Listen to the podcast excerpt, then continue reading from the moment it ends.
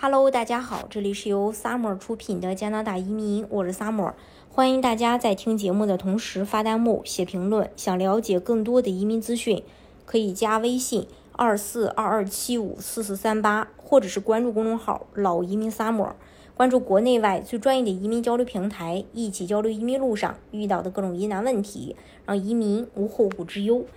呃。在加拿大去寻找一份与自己专业相关的工作是非常具有挑战性的。对于初来乍到的新移民和毕业留学生而言，利用各种工具和资源，尽可能轻松地找到理想工作非常重要。加拿大求职网站中列出了加拿大各地的就业机会，在该网站可以通过职业规划页面的讯息，帮助新移民和留学生规划从学校到工作的过渡。该页面根据教育水平列出了加拿大薪酬最高的工作。高薪酬工，呃，这个加拿大专科毕业的高薪酬工作，嗯，他的大学呢提供了不同领域的文凭课程，在文凭等级上和国内的专科比较类似，其学制通常短于本科这个呃硕士。这些课程主要实践以及以职业教育培育为培训为主，像固定能源安装和操作员，收入中位数是十二万八千三百一十年薪。重型工业设备维护技术收入中位数是七万四千两百四十八加元年薪；联合健康诊断干预和治疗专业收入中位数是六千九百一十三加元年薪；电气工程技术技师收入中位数是六千八百七十呃六万八千七百四十八加币每年。还有加拿大本科毕业，它是高薪工作。加拿大有一百多所大学提供各式各样的本科专业，常见的学士学位包括文科学士、理科学士或工程学士。根据课程要求的不同，在加拿大获得本科学位可能需要三到四年的全日制学习。药剂和制药科学收入中位数为十呃十万九千六百四十五加元年薪。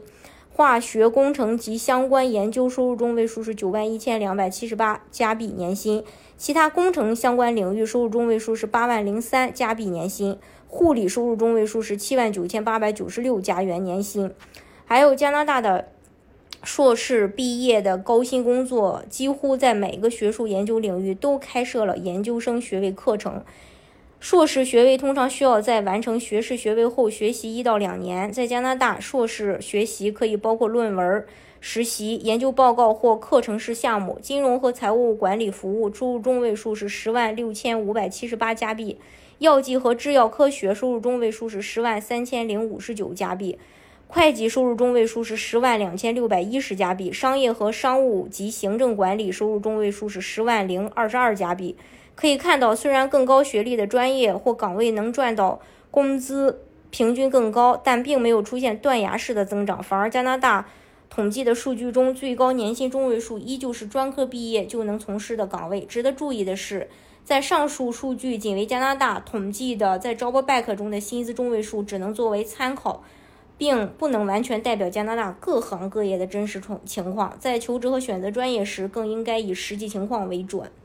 大家如果想具体去了解加拿大移民政策的话，可以加微信二四二二七五四四三八，或者是关注公众号“老移民 summer”，关注国内外最专业的移民交流平台，一起交流移民路上遇到的各种疑难问题，让移民无后顾之忧。